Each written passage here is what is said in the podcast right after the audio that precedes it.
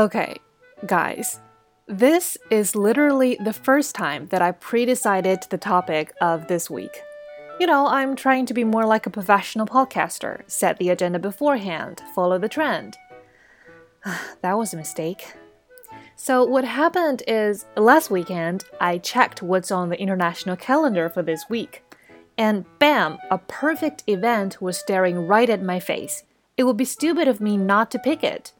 The event is worldwide in scale, it doesn't happen very often, once every four years, and this time five years because of COVID 19.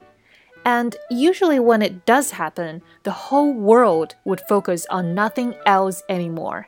Everyone, I mean literally everyone, men and women, young and old, the rich and the poor, the white and the black, and I don't know what, whichever color you are, would be excited about it. However, The event is happening tomorrow. Oh my god, this is embarrassing. And guess what? Nobody is talking about it. So, yeah, ladies and gentlemen, boys and girls, welcome to another episode of Small Talk entitled Blair's Failed Agenda Setting. I already gave you guys several hints, right? The event happens once every four years, it is celebrated worldwide, and it is happening tomorrow. If by now you still have no idea what I'm talking about, then don't worry, this is not your fault. I blame all this on that stupid, stupid Canadian celebrity whose scandal attracted all the attention. And of course, also the terrible flood that is happening across China. Fingers crossed for all the victims of this natural disaster. Okay, enough of my complaints.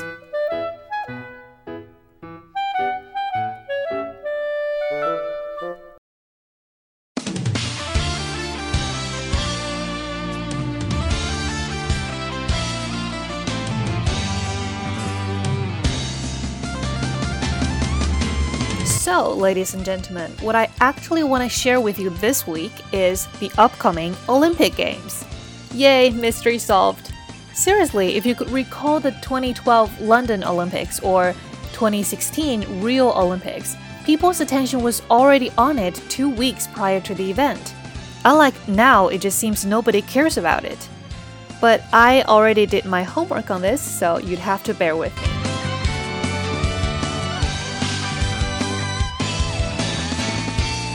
The delayed 2020 Tokyo Summer Olympics is finally happening this Friday.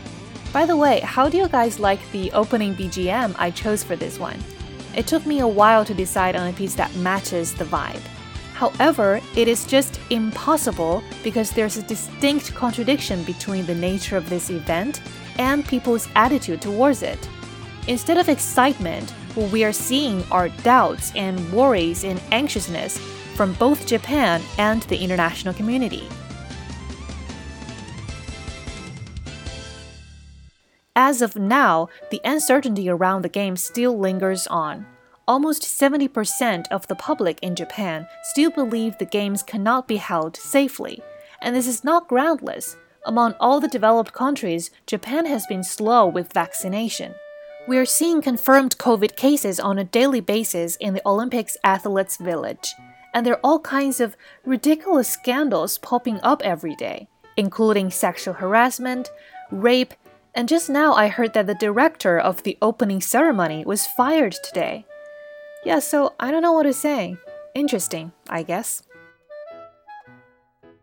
Anyways, so why does Japan insisted on doing this when everything seems so shaky and when there are overwhelming objections from the public?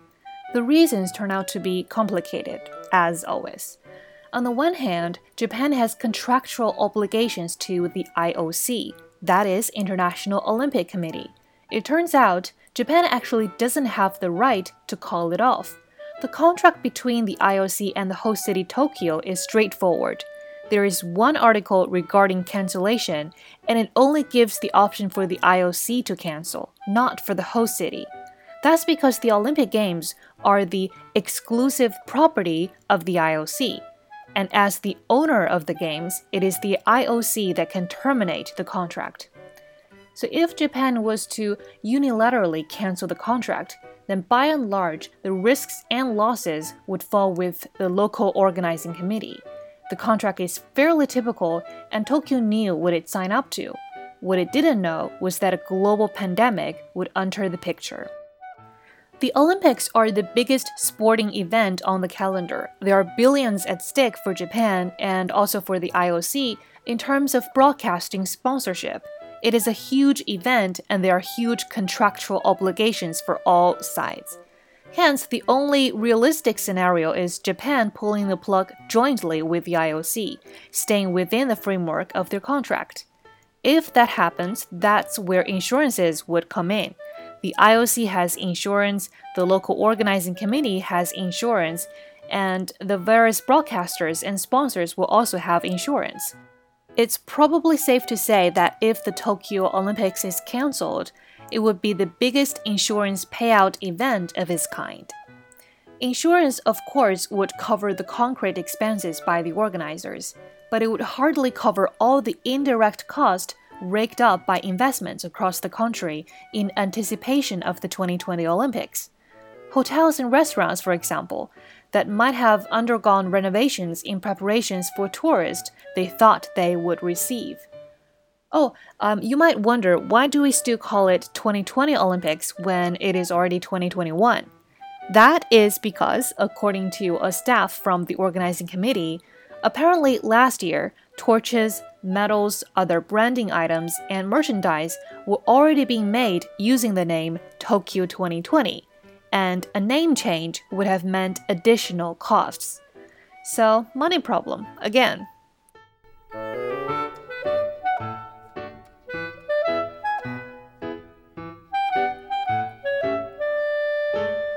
Okay, so that's basically the business side. There is more at stake, however, than just the financial cost of canceling the Olympics. The next games on the global calendar are next year, the Winter Olympic Games in February 2022, hosted by China in Beijing.